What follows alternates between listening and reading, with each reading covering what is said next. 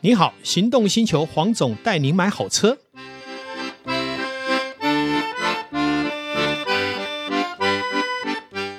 黄总带您买好车，再次来到线上，与导叔跟全国听众一起谈幸福事。 Hello，各位听众朋友，大家好，我是导叔导观座。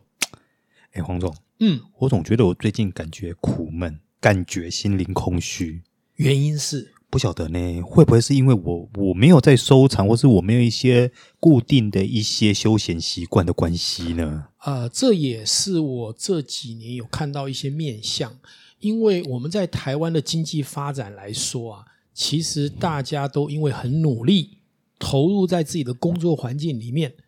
那长期下来就会养成一个习惯，就是上下班完了回去可能就喝喝小酒就睡觉了，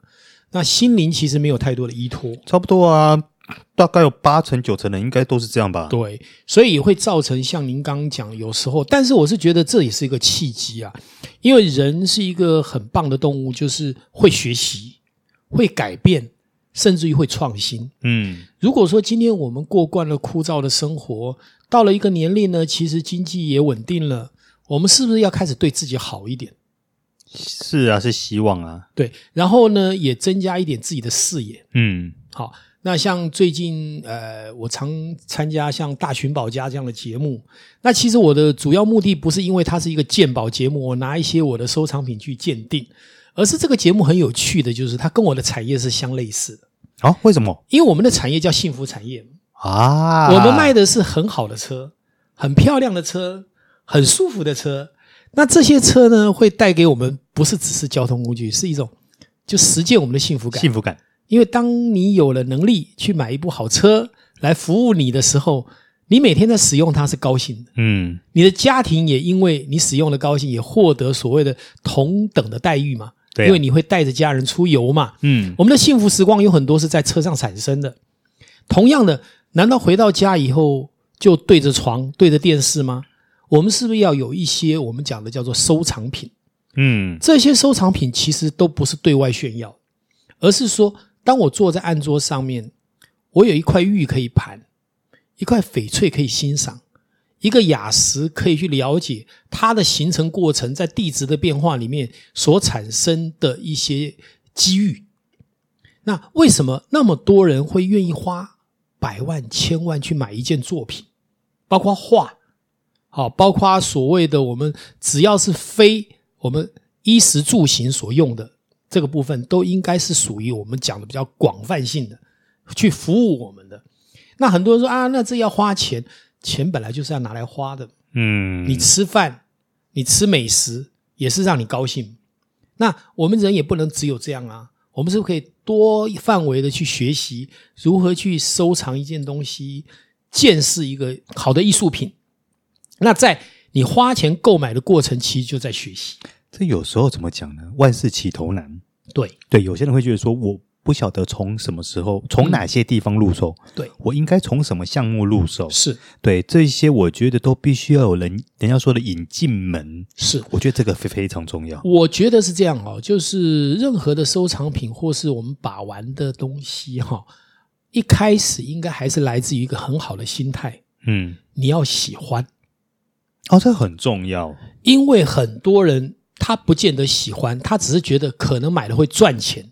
这个心态一开始就走歪了。嗯，因为当你买东西想要赚钱，就跟你买股票就非要赚钱不可，很容易就被骗。但我必须老实说，很多人的心态是这样，没有对错。，因为他已经不是为了买这个东西满足自己，对，而是说我今天花了一百块，我就要赚两百；嗯我花了一百块，我要赚一千。嗯，当你一开始有这种心态的时候，其实你并没有办法融入在这个艺术品或这个作品它所产生的乐趣。嗯，但是这个东西，我觉得自从黄总你送我那一块玫瑰石以后，是我真的有一些体验了，因为我会把它放在我客厅的旁边的小桌子上面。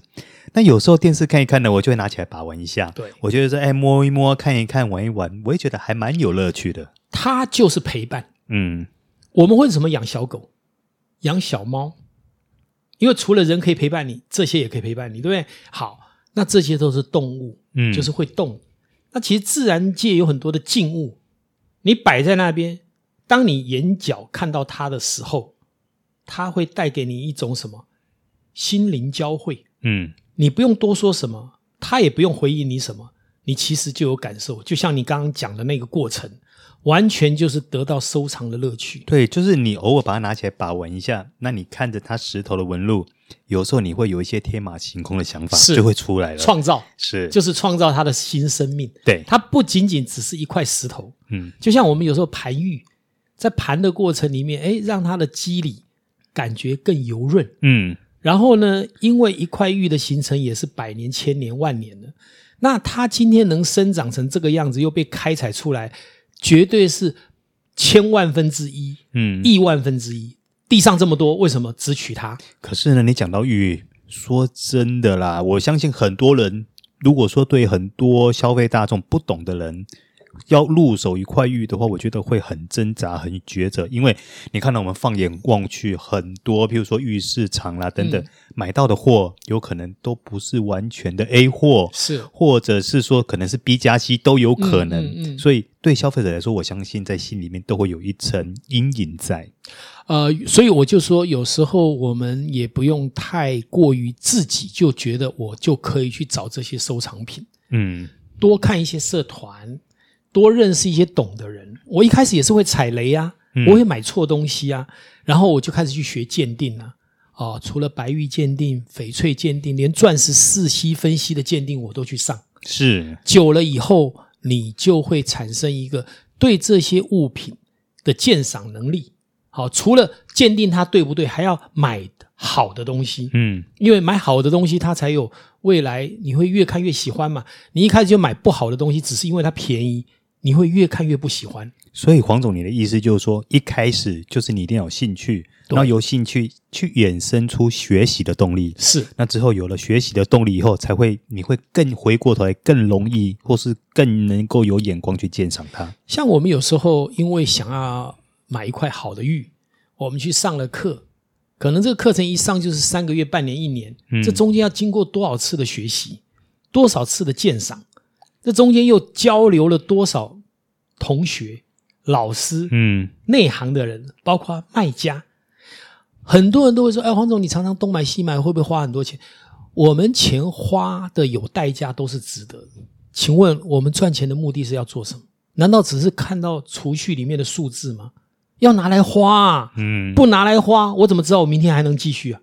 嗯，也我的是生，命，我从来无法去判断上帝要给我多少年。嗯，但是我不否认，我们的上一辈有很多都是这样的想法。对，那要改变了，嗯因为上一辈其实有很多人都过得不够快活。对对不对？上对父母，下对儿女，自己都没有服务到自己。对，我一直都强调一件事情：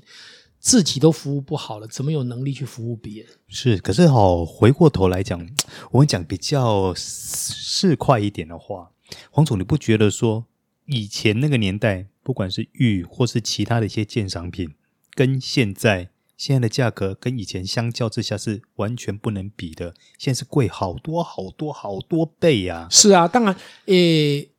两件事情，一个通货膨胀嘛，哈、嗯另外一个就是以前的钱也比较大，现在钱也变比较小，所以有时候你说它现在很贵，那有些东西像玫瑰石，十年前我买的比现在贵至少一倍。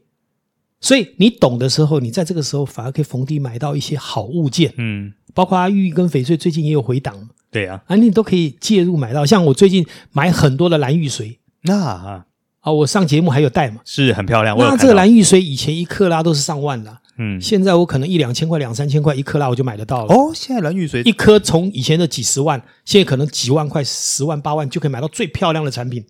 哇为那什么不出手呢？那价格亲民很多喽呃，当然一方面也是矿源有开采出来，啊一方面是景气不好，本来要卖高的对象嗯呢，他觉得说啊，算了，我我就不要那么贵了，嗯我就不要赚那么多。以前可能一克拉赚个三倍五倍，现在可能赚三十趴他就跑了。就跑了。那你是不是就有机会买到物超所值的物件？嗯这也是因为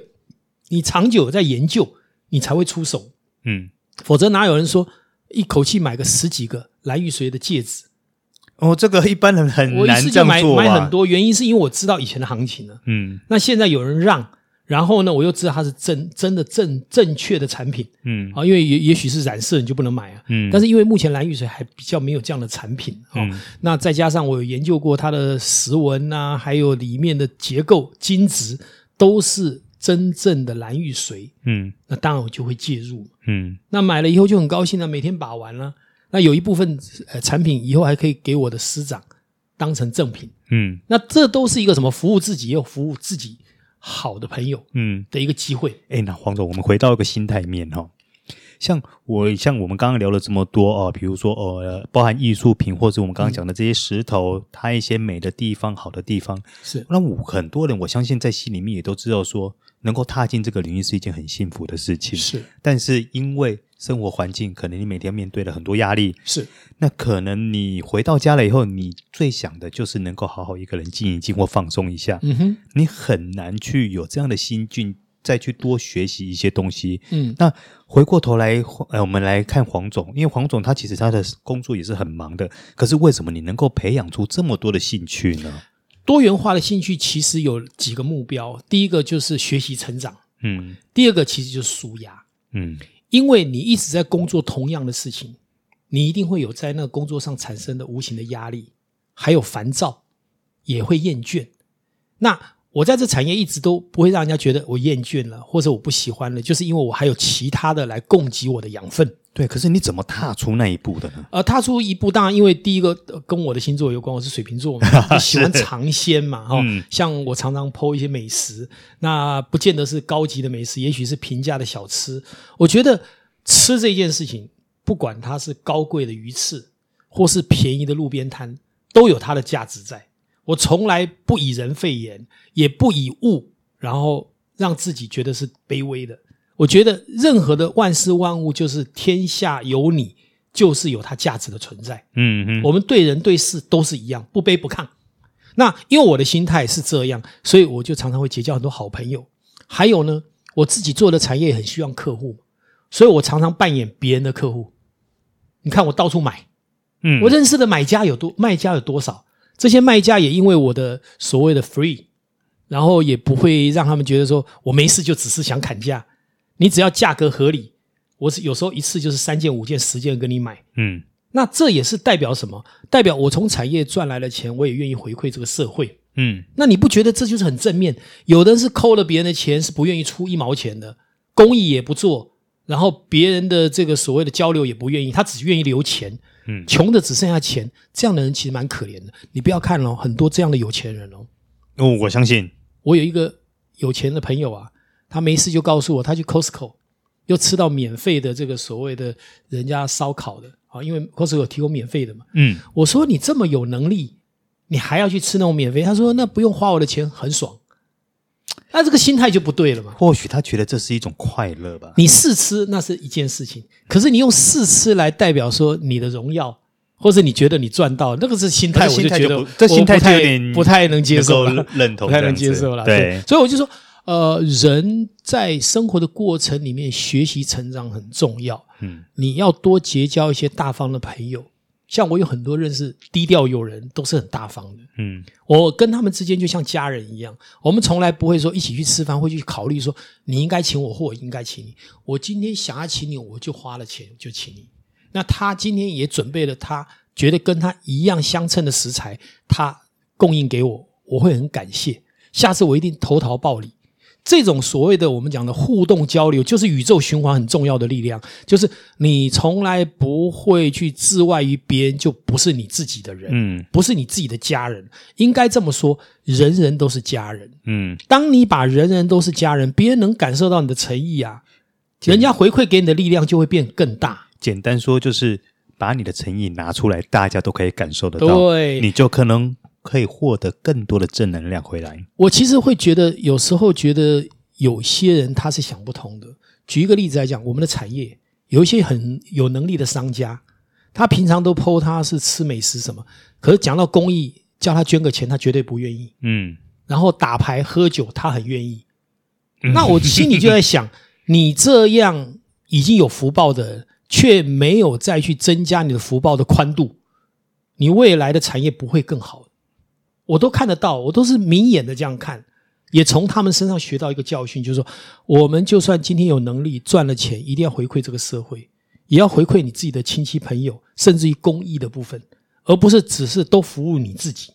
你这样会越做越窄，越做越小，而且我相信这样的人对待客户绝对不会大方的，嗯，对待客户不会大方，自然就不会有更好未来的山峰可以越过。嗯，我们今天听到黄总分享了很多他自己的一些人生哲理，听起来好像做好像很容易，可是你真的要做得到，我觉得大家真的要去放开心胸，尝试去迈出那一步。永远都要学习啦。我觉得我都是不够的，因为比我有能力、比我眼界更高的人太多了。只要遇到这样的人，我就会无形中在观察、在学习，甚至于希望能做到跟他一样。毕竟我们是很卑微的，是没有能力做到这么好的。但是只要我们有愿意前进、学习的心，我认为随时都在进步当中。对，保持一颗柔软的心其实是很重要的。对，感谢导叔，感谢线上听众，哎今天就到这里喽，呃，谢谢谢谢黄总今天跟我们分享这么多人生的大道理，谢谢，拜拜，拜拜